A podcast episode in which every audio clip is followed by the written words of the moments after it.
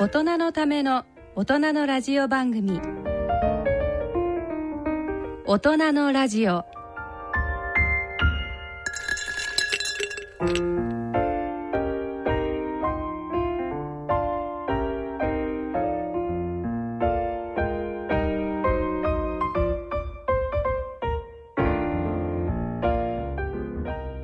ご機嫌いかがでしょうか？安倍賢人です。ご機嫌いかがでしょうか？ソンミヒョンです。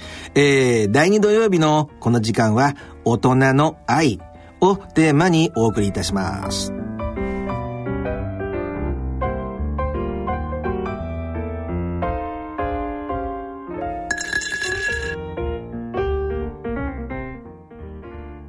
大人のための大人のラジオこの番組は野村証券ほか各社の提供でお送りします。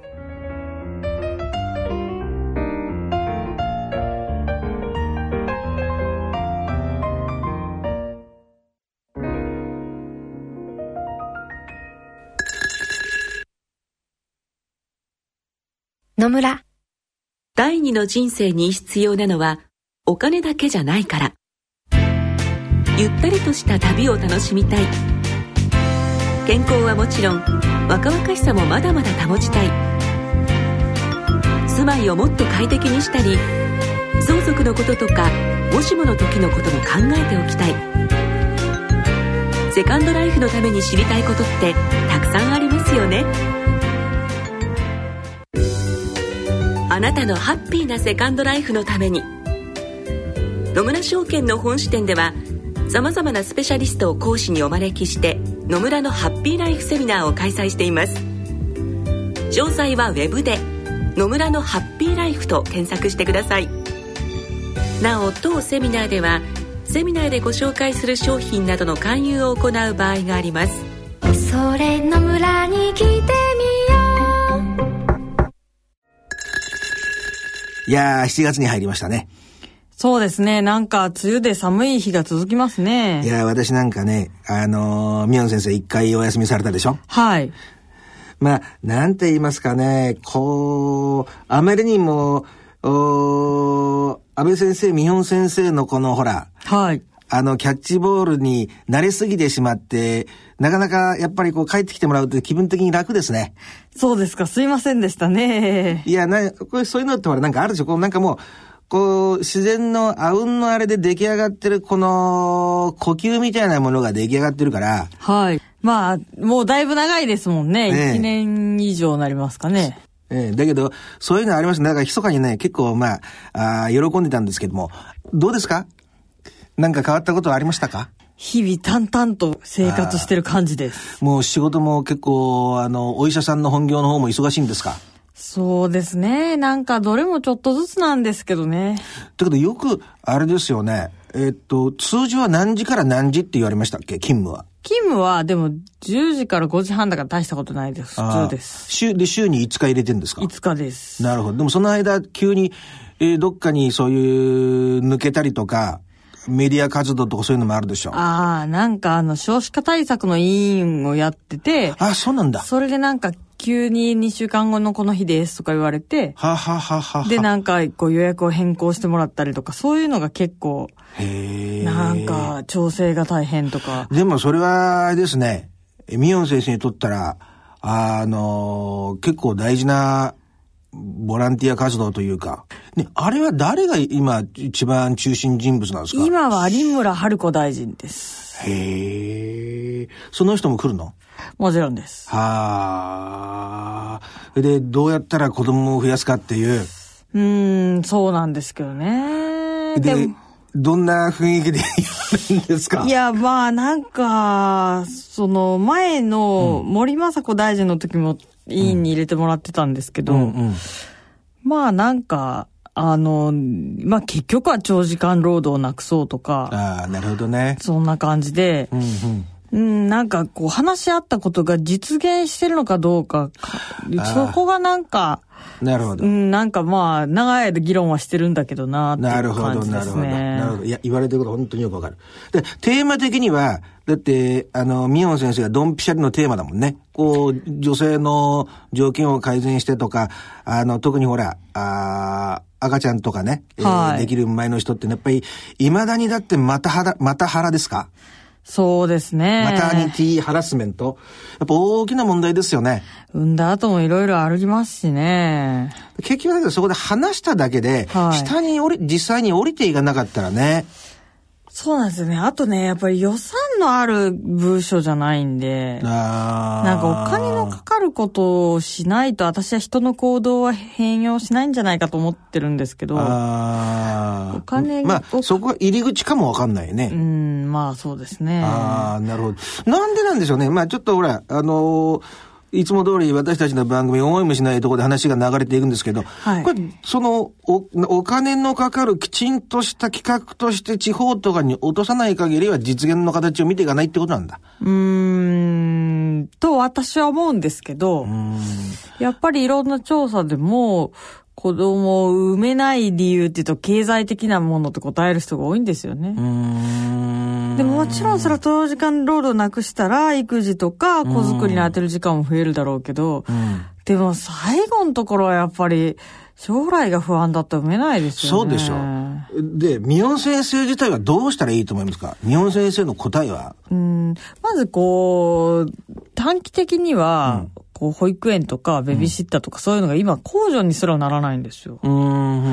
だから税金引かれて手取りから払うって結構痛くないです。んうんうんまあそういうのはもうとりあえず控除にしてもらったりとなるほどかね。。なるほど。で、やっぱりみんな学費の不安ですよね。うん今の時代子供を産んだはいいけど、でみんなが大学出るのが当たり前の時代で、うちの子は大学を出してやれないかもしれないとかだったら、っぱりう産まない方がいいかなとか思うじゃないですか。で、結局財政の問題ってことですよね。私自身ね、これをちょっと一度聞いてみたかったんですよ。あのーおいろんなこれ何とか、何かというとこうやって、えー補助を出す、補助金を出すって話になりますよね。私はそうじゃなくて、例えば、で、ほら、会社、会社に入りますよね。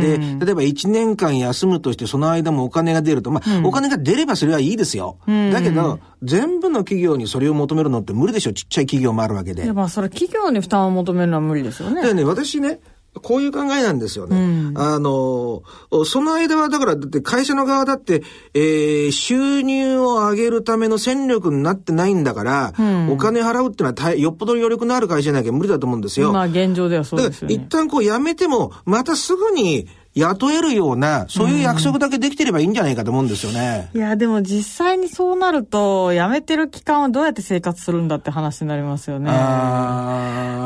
で、そうなると、じゃあ早めに復帰しないといけないとか言って、それやっぱり安倍先生のいつもの持論でもやっぱりね、子育てにある一定期間は、そうですよね。ねあ、なるほど。お母さんお父さんいてあげてほしいし、やっぱり、そういう、こう、お、親がある程度は、なるほど。育児に専念できる環境にしないと、なるほど。いや、これほら、あのー、もっともで、じゃあ私が言ってるのは一番大きなインフラの話で、例えば、これ、あのー、女性のことだけ考えてるんじゃなくて、男性のこともそうなんですけど、日本ってものすごいリストラが難しい国ですよね。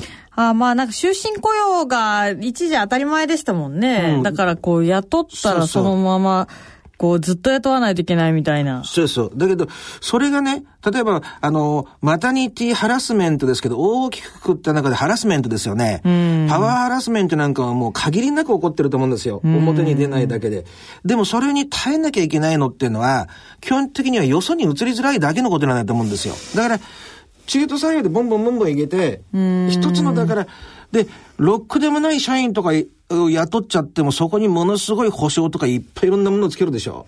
だけど、そうじゃなくて、一つの、あの、さっき宮野先生言われたのは本当その通りで、あの、そういうのってほら、男性で分かんない部分だから、あの、もっともだと思うんですけど、こう、すこう、私は必ずこう戻れるっていう保証を作るっていうのは一つのポイントとしては大事なことなんじゃないかなって前から思ってたんですよね。そうなんですけど、でも例えば大きな会社でも、こう戻れ、まあ育休とか開けてね、うんうん。戻れてもやっぱ同じ部署に戻れるって、やっぱ大きな会社でもやっぱないみたいなんですよ。うん。でも、それは、でも、その人が、えーっと、なんて言うんですか、そういうお産をしなかったら、えーずっとそこで働いてるわけですよね。そこはやっぱり法制度が、ガチって約束すべきとこなんじゃないですけど、あのね、ちょっと、おこう、脱線かもわかんないんですけど、アメリカってなんだかんだ言って、この、人間関係の人権関係の、お制度ってものすごい進んでるんですよね、で、こんなことがあったわけ。私が向こうで英語の先生やってた時にね、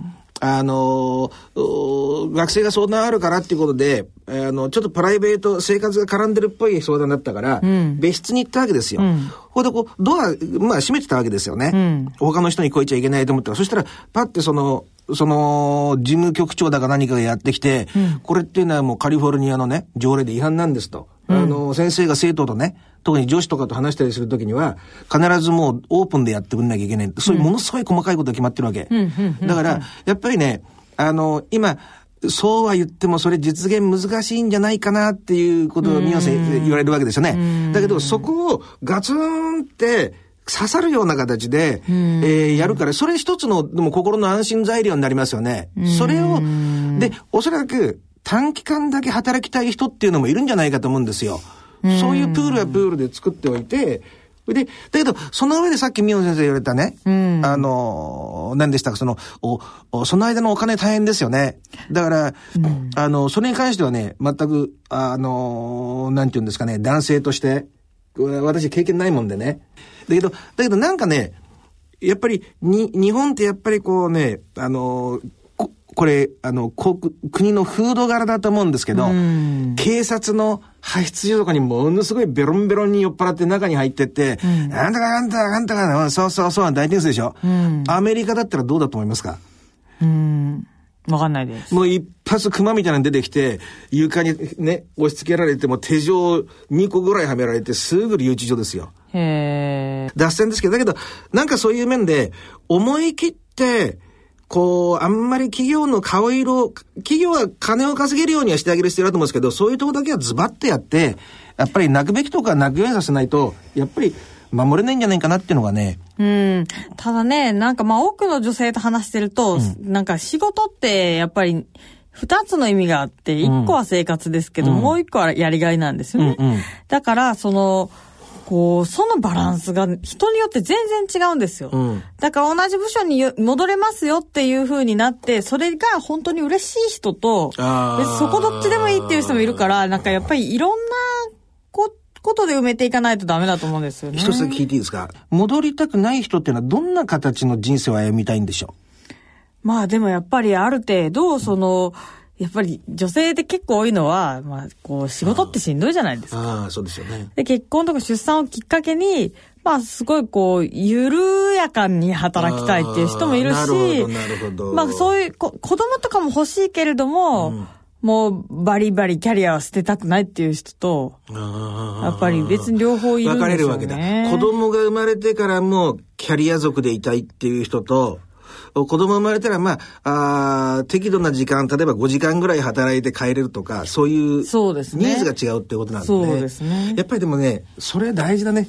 今日結構結構いつもと全然違う方向の話なんですけど。そうですね。あんまりこういう話題しないですよね。でも意味があると思いますよね。だからやっぱり、そういうのってのはやっぱりね、私なんか思うんだけど、う日本でもやってますけど、すぐに何かアンケートが取れるね、仕組みがあったらいいと思う。いや、テレビととか、ラジオとかやりますよ。やりますけど、なんかちょっと、大雑把すぎちゃうし、意外とね、やり方が素人のやり方だと思うんですよね。いや、あれ、調査の対象間違えたあんまりデータとして意味ないですよね。でしょ？でしょ？でしょ？で、あの、限られた、本当に限られた、あの、サンプルでやってるから。そう、なんかの雑誌の読者とか、それ、その時点でバイアスすごいんじゃないのみたいな。ですよね。だから、はい、あの、独身の人とか、あと、今実際に妊娠されてる方とか、あと、産後の方とか、いろんな方に、やっぱりニーズを的確に抑えて、あの、それをやっぱり反映させていくのが、政治なんだろうと思うんですよね。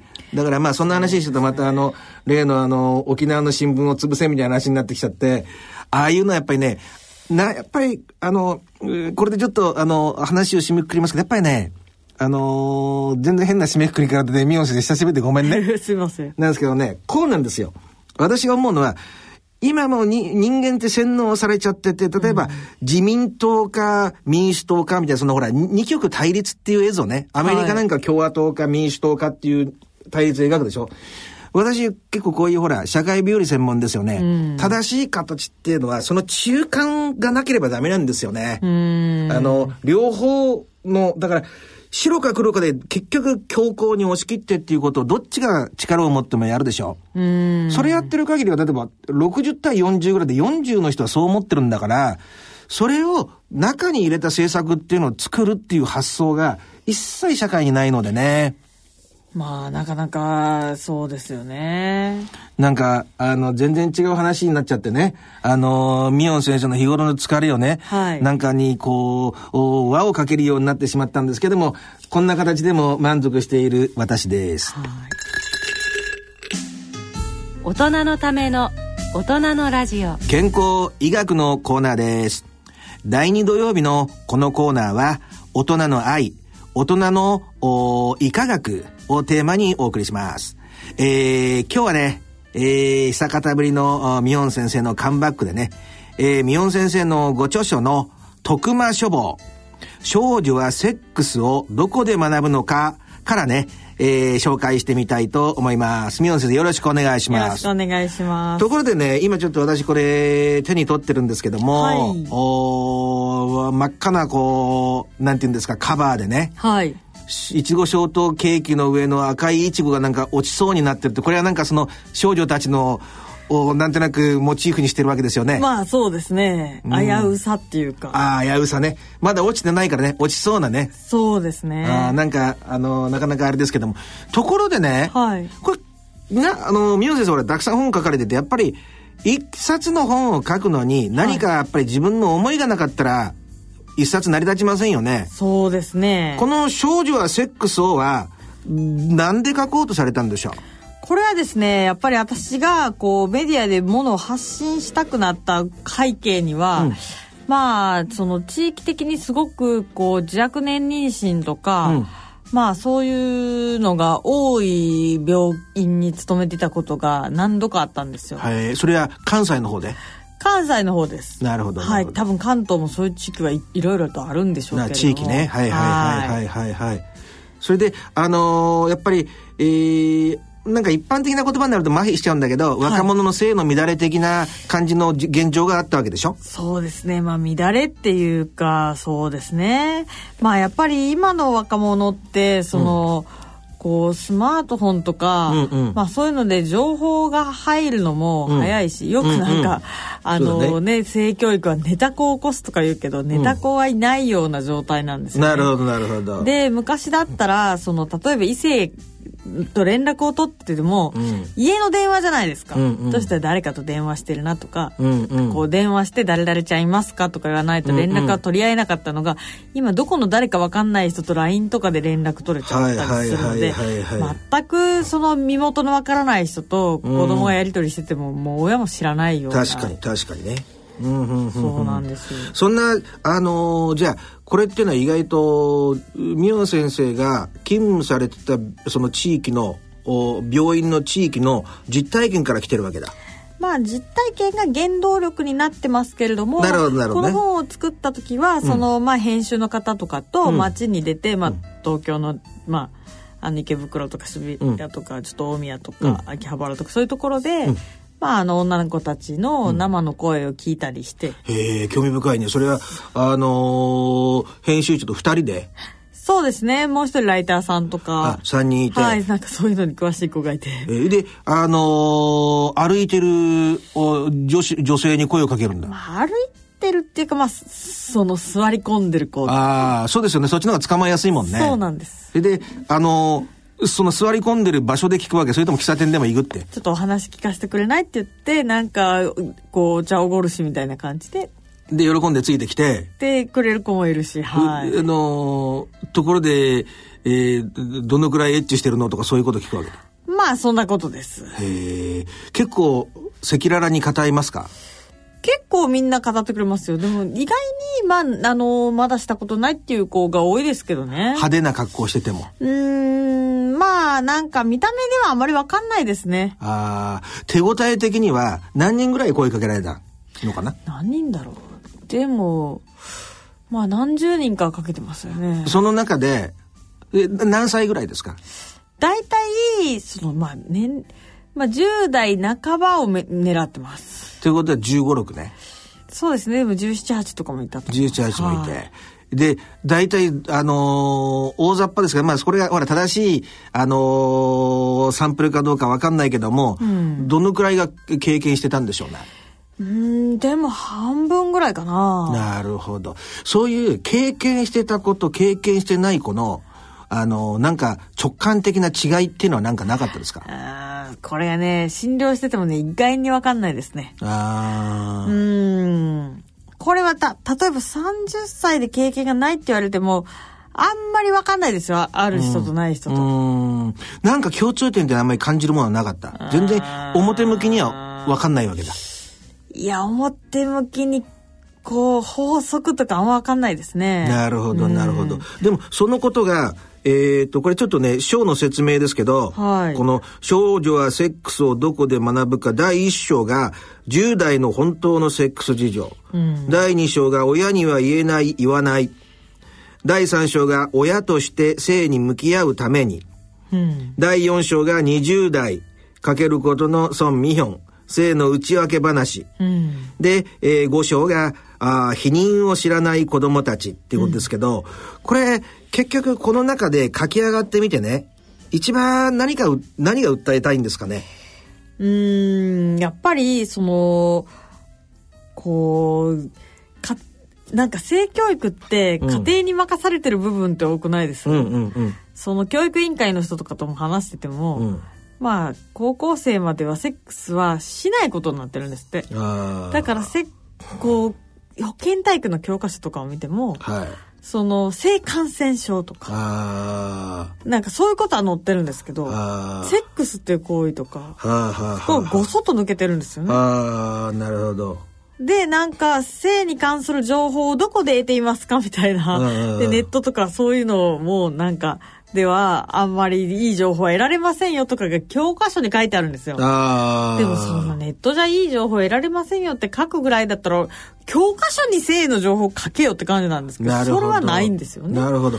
それってでも説得力があるね。あの、だから日頃そういう、う性関係の相談とかね、まあ夫婦関係も多いと思いますけど、そういうのを扱ってるう専門家だから、随分だからおそらく、本当に知っててもいいんじゃないかっていう情報すら提供されてないっていうことに対する怒りがあるわけでしょ？いや、もう本当に、教育委員会の人に、じゃああなたの市では、あの、10代で、こう、望まん妊娠をする人とかはいないんですか？って言ったら、そらいるでしょうねって言うんですよ。いるのが分かってて、でも言いませんとか、意味がわかんなくないです？うん。で、結局、家庭とかに任されてるんですけど、うんうんまあ、それは、一概には言えないですけれども、うんうんやっぱり、その、その家庭の、はいはい。こう、まあ、親御さんとの関係とか、兄弟仲とか、そういうのがうまくいってない子の方が、うんやっぱり早く、その異性と、こう、まあ、新しい家庭を夢見たりとか、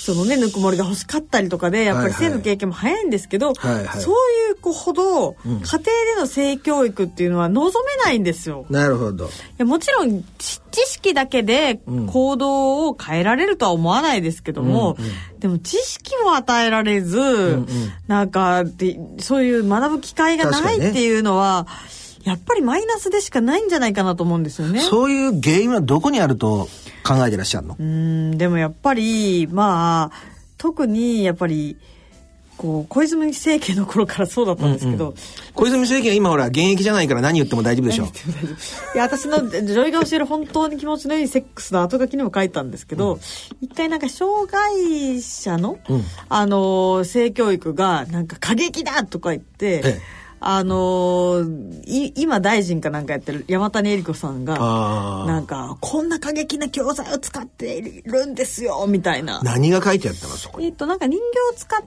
ええまあ、要は、その、こう、まあ、障害者の方で、こう、例えば性的虐待を受けたりしたら、自分が何されてるか分かんなかったりするじゃないですか。だから、あなたの体はこうなってて、ええまあ、こう、こういう声が性行為ですよっていうのを分かりやすく人形で教えてたみたいなんなるほですけど。ど。ビジュアルじゃないとわからないもんね。絶対わかんないでしょ。うんうんで、そしたら小泉さんがですね、うんいや、僕はこんなのは学校で習ったことないと。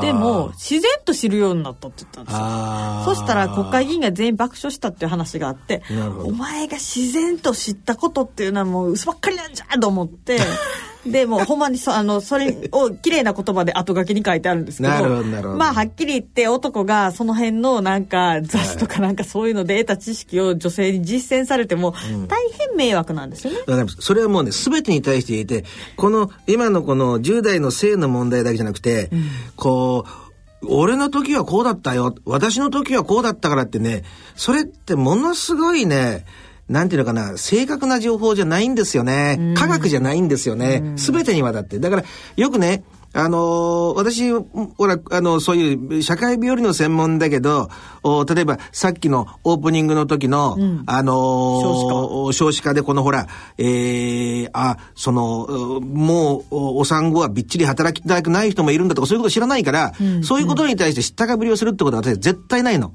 で、アメリカなんかもっとそういうこと徹底してて、専門家、なんかの専門家だからその人のが一家での人生論を語るっていうのが日本結構多いでしょ多い多いと思うんだけど、それっていうのはね、あの、非常に日本が陥りやすいね、ナンセンスで、その人は、その専門家だから、その専門分野に対するね、知識理解のためにそこにいるわけでしょ。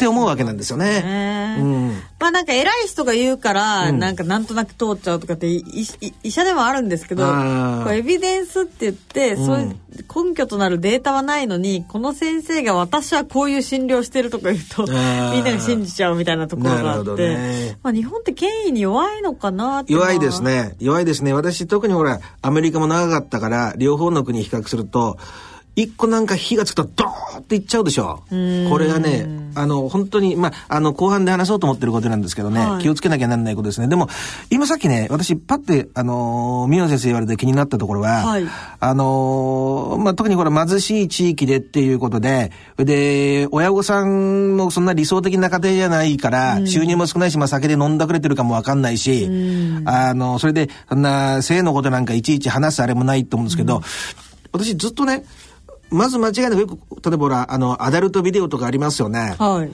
ああいうのってこう本当に不特定多数の人とものすごい綺麗な人がやって、えーその性行為するでしょ、あのーそれ自体がどうのこうのってことじゃなくて、ああいう人に共通してるバックグラウンドって何だと思われます？うん、その、そういう、あの、ビデオに出る女性のってことえですか？ーやっぱり性風俗店なんかあったりすると1日10人も相手にするわけでしょ、そうなんでねすよね。変な話、あの、実際の話ですけど、こう、ほら、じ10人相手するとき10回シャワーとか浴びたりするわけでしょ。か体なんかパッサッパサでしょ、基本的に。物理的な話。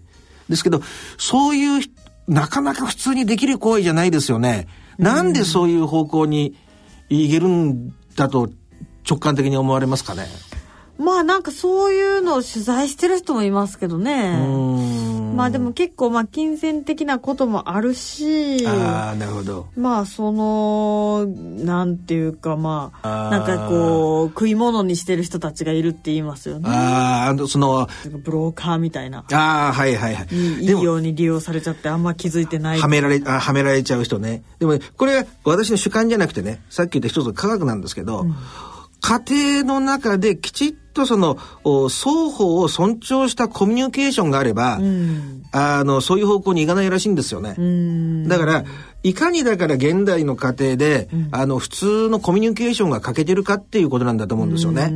で、あの、普通に何があったとか、だからもう話すことってがないですよね。で、あの、ある程度の年がいくと、お子供の自分の部屋ができちゃうから、あのーまあ、みお先生のところもちびちゃんとかね、だんだんそういうふうになってくると思うんですけど、これ、これ私専門だから言うんですけどね、やっぱり親子で何かおな、一つのことを共通してやるものを設けないとダメなんですよ。人間ってこうやって、そうじゃないと俺、ご飯食べてる時にね、ご飯食べてる時って一番ドーパミンが出る瞬間なんですよ。その時にお前勉強してんのかって言われるとこのドーパミンがグッて出なくなるでしょ。そういうのってものすごい心が傷つくわけ。だから、そうじゃなくてなんか一つの共通してできる、昔はね、仕事の場所っていうのは家庭だったりすることが多かったから、必然的にね、例えばお蕎麦屋さんだったらお蕎麦の、まあ今でもそうなんかもわかんないけど、だけど、同じことを共通してやると、今日のあのお客さん変だったねとかいろんなことが出てくるでしょ、うんうんうん。だけど、それが、あの、それをね、意識的に設けなければいけない時代に来てるんだろうと思う。職場と家庭が離れちゃってるからね。特にあの、宮崎さんとかみたいにね、ものすごく長く働いてる方ってのは、いや、一生懸命、あの、娘さんたちのために働いてるわけですよ。あの、真面目になるしね。だけど、そ一生懸命頑張れば頑張るほど、時間的にこう離れちゃう時間が多くなっちゃうわけですよね。だから、何か共通のね、こと、共通のアクティビティをある程度年がいった時に、から設けるっていうことと、コツはね、なんかこう、毎日じゃなくてもいいらしいんですよ。ただ男の子人の場合にね、男親の場合には、例えば一週間に一分でもいいから、じっくりと時間をかける時間を持てることの方が大事らしいので。うん。パッていっちゃうんじゃなくてね。まあちょっと脱線気味なんですよ。ですから、自分の、やっぱり父親から、こう、なんていうかな、来てる要素っていうのはものすごく大きくて、あのーなんていうんですかね、こうね、人間って例えばその犯罪もそうなんですけど、はい。あの、虐待されて育った人っていうのが、どういうわけか虐待する旦那さんと一緒になったりしちゃうケースって多いでしょあ。あ、そうですね。これっていうのは、あの、確かに刷り込みの要素もあるんだけど、こうね、人間って嫌なことでもドーパミンが出るんですよね。うん。ランナーズハイありますようね。ん。ね。走ってて、ハイになるから、本当はきつい経験のはずなんだけども、走りざる、走りたくてしょうがなくなっちゃうわけですよね。走んないと、体のバランスが、あの、なんていうか、ドーパミンが出る瞬間がないわけ。だから、そういう虐待を受けてる人はね、知らず知らずのうちに虐待する人と一緒になっちゃうってどっかしらで負の経験なんだけども、そのドーパミンをね、人間って弱くできてますから、求めちゃってるっていう原理なんですよね。実際にはね。なんですけど、まあ、いろんなことを織り交ぜて言い過ぎてますけど、その、おーこの、ミヨン先生のね、少女はセックスをどこで学ぶのかっていうね、なんていうんですかね、こう、これ、本当はその、その地域があまりま、あの、豊かな地域じゃなくてと。そうですね。まあ、所得だけの問題じゃないかもしれないんですけど。はい。でも、やっぱり、この、アメリカにはね、おそらく、だからミヨン先生が経験された地域っていうのは、アメリカの黒人のえー住んでる地域とか、はいメキシコ人のち住んでる地域っていうのはまさにそれなんで、ぴったり状況がマッチするんですよね。い。多分、はい。うん、だから、この、あ性交渉なんで、そみんなこうやっては隠しますよね。隠しに隠してって、それがまたね、あのーものすごく良くない結果を生んじゃって、その、例えば若い男の子だったら、その中学校になるぐらいの時からもうこうムラムラするわけですよね。それを逆に不自然に隠しすぎることによって、頭の中で妄想を抱いちゃって、妄想が悪さをするんですよね。だから、もっと普通に正しい形で、あのーその、変な話、えー、宮尾先生が言われてる、う私も答えがないですよ。でも、アダルトビデオみたいな歪んだ形じゃなくて、もっと正しい形での、お性交渉のね、ビデオとかっていうのが出回ってもいいんじゃないのかなって思いますよね。とあの、時期をあれしてね。ただ、気をつけなきゃいけないのは、あの、あんまりにも、お思春期の前から性的な刺激をしちゃうと、またそれが暴走する原因になっちゃうとか、た人間ってやっぱりその時、その時のね、あの、なんていうんですかね、その、その、その子供のレベルに合ったステップのことってんがあるから、それよりも先に行っちゃわないように、社会が気をつける必要はね、あるかもわかりませんけどね。そうですね。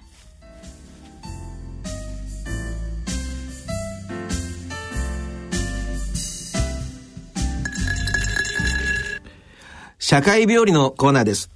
えー、今回は、あー今ね、えー非常に話題になってます、えー神戸連続児童殺傷事件の元少年 A だね。が、あ書いた、あ絶火っていう本ですね。これが、えーこんなね、犯罪を犯して、それを題材に、えーまあ、英雄気取りみたいな感じで、本を出すのはどうなんだっていうことでものすごいね、あのー聞いてるリスナーのね、あなたも、おー知ってるう件だと思うんですけども、あのー、ミヨン先生自体は、このニュースっていうのかな？これを聞いてまずどう思われたかな、そうですね。まあ、神戸連続児童殺傷事件というと、私、地元、結構地元だったんですけどそうですよね。兵庫、え兵庫の方ですもんね。はい、神戸の須磨っていうところですね。はいはいはいで、まあ、やっぱりすごい身近に感じていた事件だったので、うんん。なんというか、私は元少年 A が、うん。こう、何のために書いたのかなっていうのが。この本をね。はい。うんだから、単純に、まあもちろん、その、みん、みんながこう、わーって批判する、うん。その金儲けっていうのもわかるんですけど、うんまあ、やっぱ興味は湧きました。うん少年 A がうん、今こ、この時期になって、うんうんまあ、構成したとかいうね、話とかも聞いていたから、うん。こう、なん、何のために書いたんだろうと。まあ、書くのはいいんですよ。別に記録したい人いるけど。なんで書きたかったのかなっていうことが。なんでそれを世に出したかったんだろうっていう。なるほど、なるほど。それが最初に来たのね。そうなんです。ね、それと、あともう一つ、あと、あの、今日避けて通りたくないんだけども、はいこの本を出したこと自体に関しては、えー、ミヨン先生はどう思われる？それが私は、読みたくないので内容を読んでないんですよね。うんうんうん。なので、読んでないので、言うのは適切じゃないかもしれないんですけれども。うんいや、でもそういう方が多いと思うからね。そうですよね。まあ、い一応今のところ読まないのを一つのポリシーにしてるんですけど、うんうんうんあのーえっと、まあ私が真っ先に思ったのは、とりあえず私も出版業界といろいろお付き合いもあるし、うんうん本音も聞いておりますので、うんまああの、みんなはなんかその、少年 A に印税が入ることを批判する人が多いんですけど、うんうん。それよりも何倍も出版社が儲けてるので、うんうん。で、出版社は必ず社会的責任があるとか、はいはい。社会的意義があるって言うんですけれども、うんうん。私はまあそれはないだろうなというふうにうん。うん思ってます。なるほど。えーっと、わ私は、まあ私も本を何冊か出して、編集と呼ばれる方とうんのお付き合いもかなりいろいろある。はいはい。その中で一番おかしいなと感じたのは、やっぱりその、この出本が出版されるという段階になるまで、うん被害者のご遺族たちが何も聞いてなかったと。うん、そうですよね。私、はいそこが一番おかしいなと思って。なるほど、なるほど、気になるね。そうですね。なんかその、アメリカとかではね、こういう悪いことをしたことを出版して、で、それでお金を儲けることを禁じる、なんかサムの息子法っていうのがあるんですよ。はいはいはいはい。で、みんななんかその、元少年が、まあ、もちろんお金を儲けるのもいいとは思わないけど、ん。まあなんかそのお金を儲けることをすごく批うん。判する声が多いんですけど、やっぱり私はこう、その被害者のん。ご遺族の方たちがうんうんうん。傷つく、うん。で、ね、その、まあ、名前は言いませんけど、うんそのご遺族の方が、やっぱりもう、もう一度殺された気分だとなるほど。いうふうにおっしゃってるじゃないですか。はいはいはい。なので、私は、まあ、本当に編集者がこの本を世に出すのを手伝いたい。うん。で、それで、そこに本当に社会的意義を感じるっていうんだったら、うんやっぱり出版までに、うんそういった関係者に、うんまあ、こう、根回し、もちろん了承は得られるまではないだろうけれども、少なくともお知らせとか、お詫びとかを前もってうん、しないっていうのは、私の感覚ではありえないです。なるほど。いや、わかりました。だから、あの、宮野先生が思われてるのは、なんでこの、なんでこの人ね、急にこんな本書きたくなったのかっていうことと、普通の一般の、あのーマスコミに出てるほら、コメンテーターの人たちはもう、ただ一色ですよね。こんなの出してもどうしようもない。ね。だらだそこまでは言ってなくて、だけど、ちょっと気になってるのが、なんで、あの、出版する側が、えーその、お被害者の方の、う最低でも了解を取んなかったのかなって、そんな感じってことね。そうですね。ただ内容は読んでないんですけれども、うんうんうん。えっ、ーもう一つ付け加えると、うん。この間あの NHK のクローズアップ現代でこれを扱ってて、あの柳田邦夫さんうんうん。のコメントを聞いて、うん。まあ読んでないんですけど、すごい腑に落ちたのが、柳田邦夫さん曰く、んまあ、あの出版社っていうのはまあ、それは取材には応じないけど、うんまあ、社会的せあの意義があると思って最終的に出版に踏み切りましたみたいなことをホームページに書いてるらしいんですよ。はいはい。でも、その柳田邦夫さんの視点でいくと、んまあ、この元少年 A が、あの、構成したところ、うんうん。まあ、どのようにあんな犯罪を犯した人が、うん。今この絶下の中で、もうこんな犯罪を絶対犯してはいけない自分が後悔するからだっていうふうに書くまでに構成したかっていうことを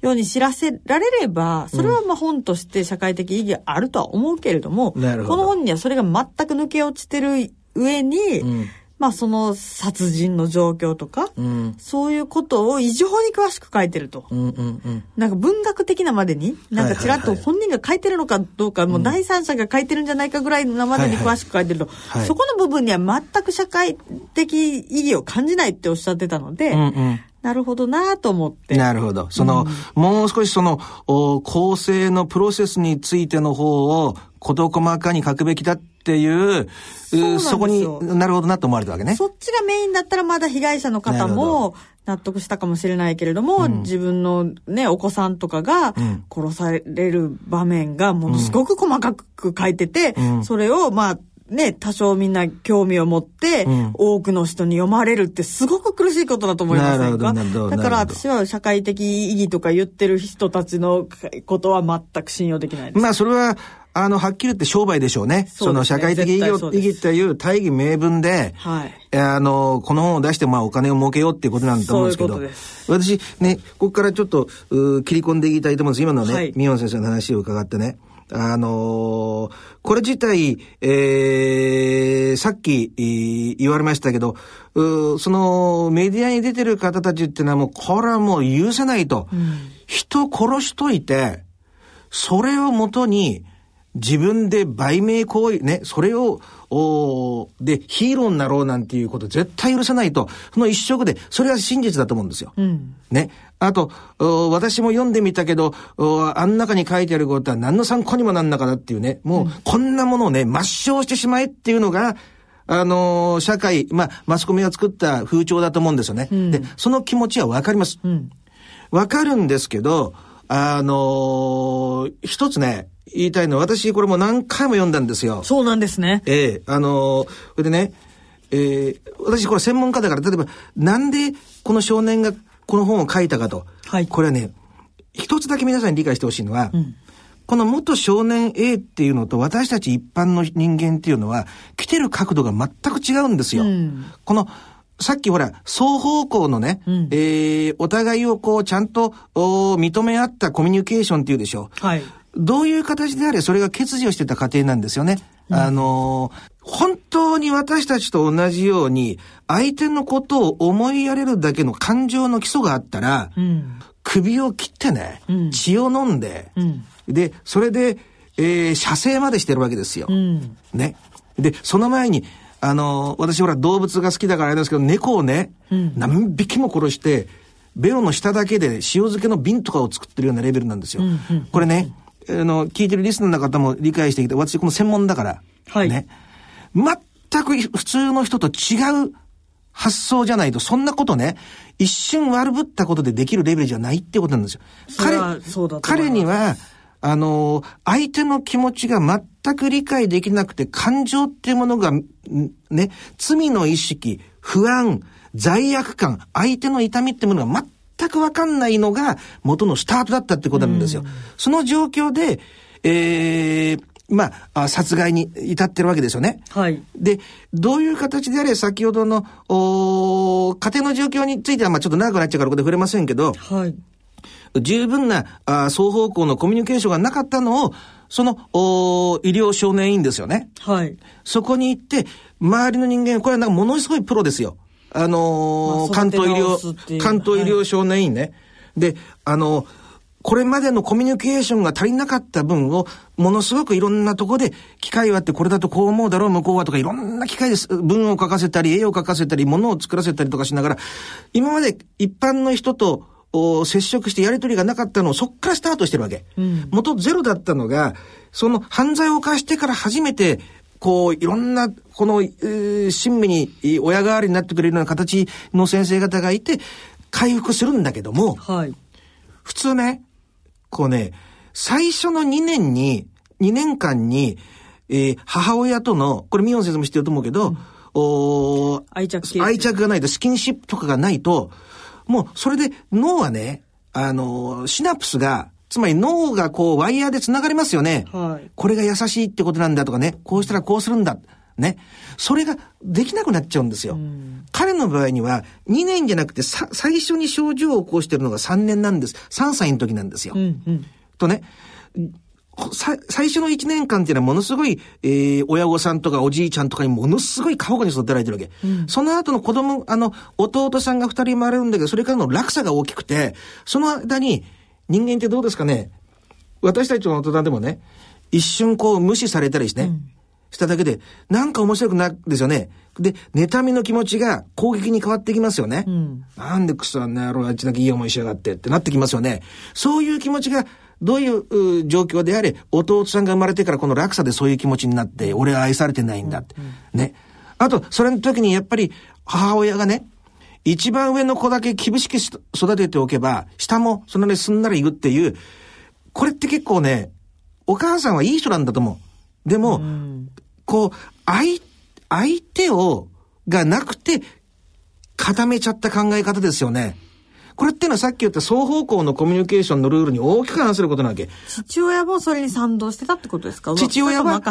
父親はイネイブラーですよね。はあお母さんに、に、が言うことを、はあのー信じて、お母さんに言われる通り指示してたわけ。でも、二人ともいい親で、愛情のある親なん。だけども、この固定観念を持っちゃったことが愛情が足んなくて、ね。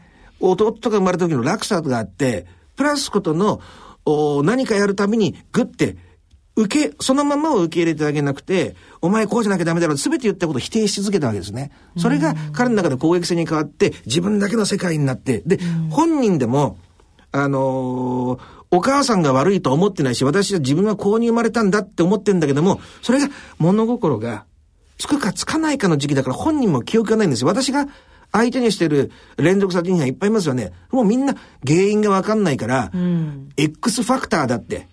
ね。要、ファクターって要因って意味なんだけど、これは X ファクターなんで、なんでこういう風になったと思います？と分かる人間もいるわけ。分かる人間っていうのはね、なんていうのかな？若干のその、お罪の意識とかもだんだん出てくる部分もあるわけ。ね、ひょっとしたら、殺した人間がね、自分が死ぬ時にこの、お頭、ね、あの、死ぬ時にこう出てくるんかなとかね、なあ気持ちを言ったりする人もいるわけですよ。十何人も殺してるんですよ。ですけど、彼の場合はだから、完、完全にそういう、うー相手に対する痛みとかがわからない状況とかじゃなくてギリギリの瀬戸際みたいなところの状況で、だから最低限の、あの、認知ってありますよね。はい。認、あの、共感っていう言葉があるでしょ、はい共感。うん共に感じる。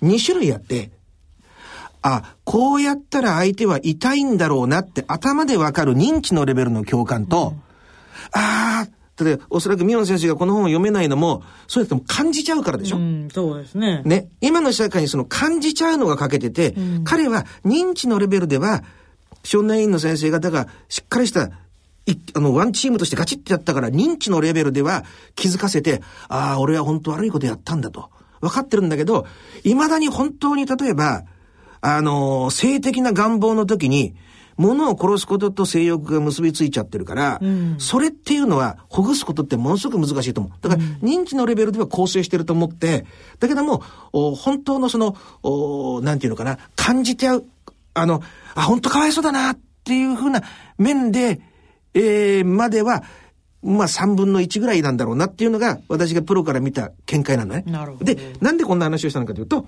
そういうことの情報もこれを読んで、あと、この親御さんが書いた本もあったわけ。うんうん。あの、少年 A この子を産んで。そうそう。で、あれも、あんまり面白くないっていう。そう。ですけど、私なんかは、それを俺面白い面白くないで読んでんじゃなくて、はいこの文脈見て、その、お何気ない言葉の中にヒントを探すようにして読んでるわけですよね。資料として。そうするとね、こういう、これ自体が、あのーなんていうのかな。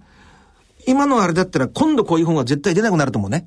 今の社会風潮だったら。だけど、うこれだけ理解してほしいんですけど、何かこういう事件が起こると、つい最近もあったですよね。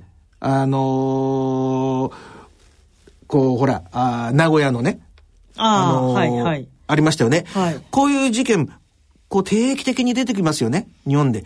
そのたんびに、なんでこんなことするんでしょうかねっていう、大きなクエスチョンマークがあって、うん。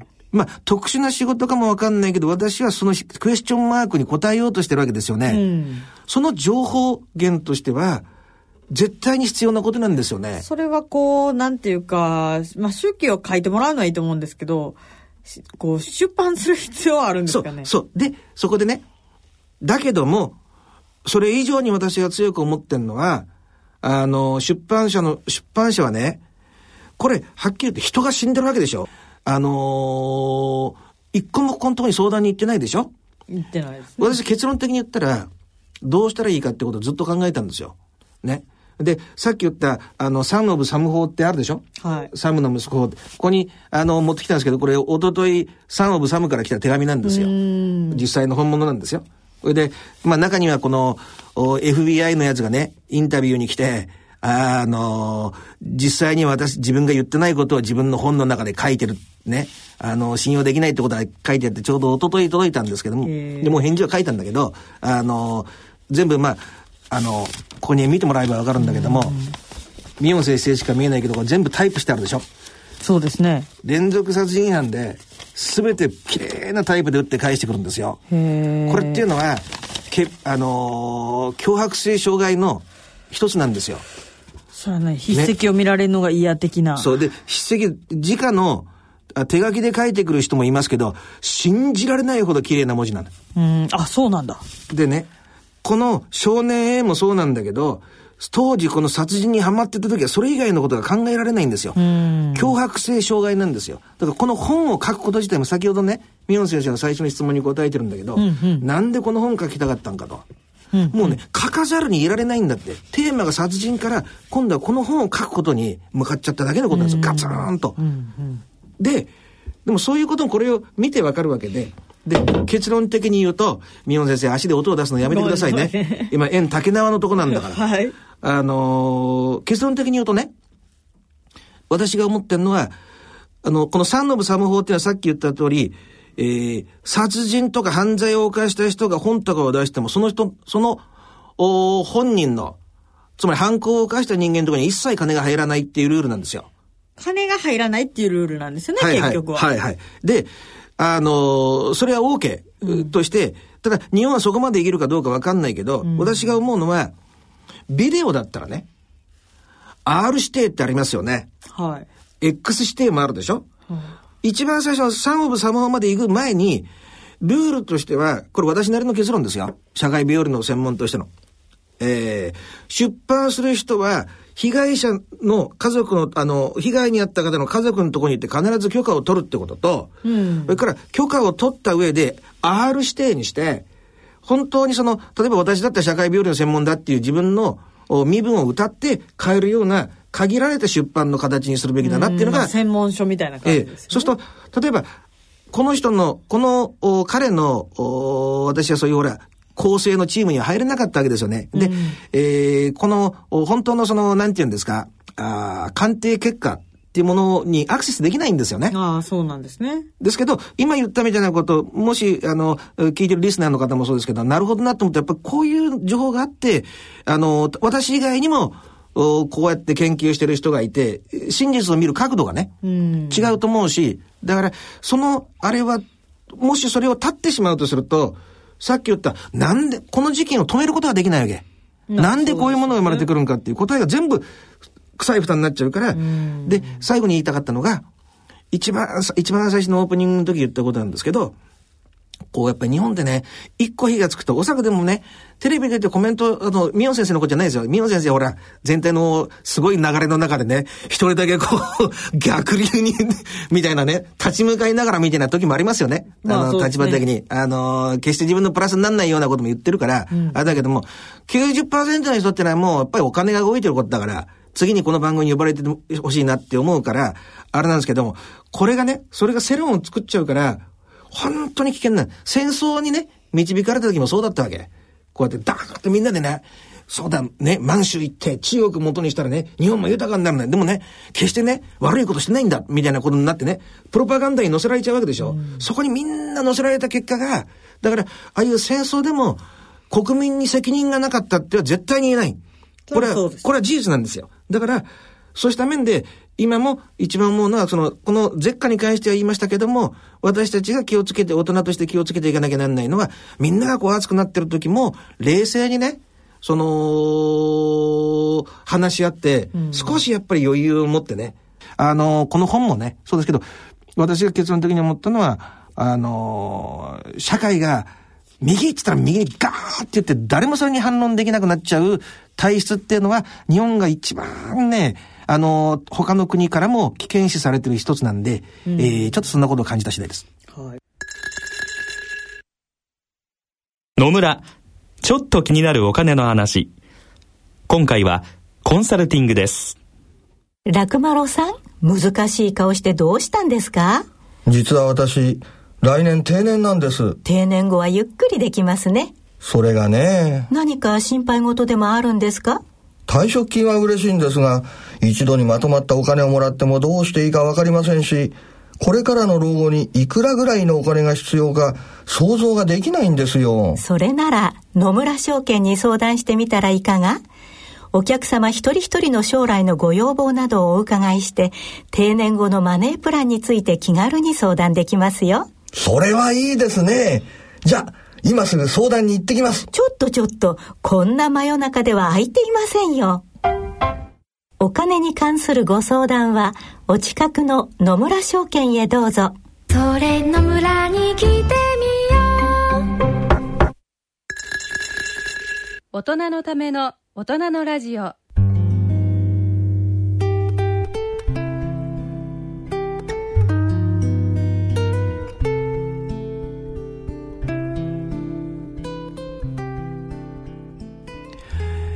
今回の大人のラジオいかがでしたか？ミオン先生どうでしたか？いやー、安倍先生のこの絶下のこうコメントをすごいずっと聞きたかったので満足しました。満足できました？はい。いやーなんかね、私としては最初の話に戻りますけど、久しぶりにね、あのー、ミオン先生戻ってこられたんでね、なんとなくこう、おーこうなバイオリズムが元に戻るっていうんですかね。はいえー私たちは非常に大きなね、嬉しい出来事です。えーさてね、番組では疑問、質問、ご意見、ご感想をお待ちしています。宛先です。郵便の方は、郵便番号105-8565。105の8565ラジオ日経大人のラジオの係まで。あるいは、ラジオ日経大人のラジオの番組ホームページからの投稿もお待ちしています。えー、それではね、お時間となりました。ここまでのお相手は、私、安倍賢人と、ソンミヒョンでした。この後のお大人のラジオは大人の音楽をお送りします。今回は大人のバンド大賞の入賞曲をお聴きいただきます。それでは次回の放送まで。さよさようなら。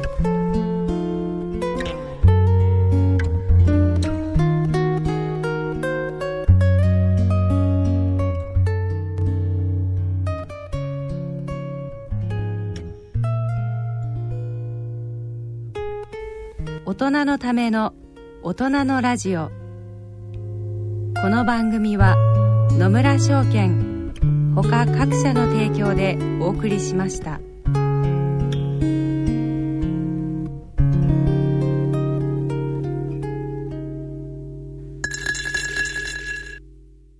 大人のラジオ。ここからは2014年大人のバンド大賞の入賞曲をお聴きいただきましょう。聴きいただきます曲はマリリナの君と僕との大切な花。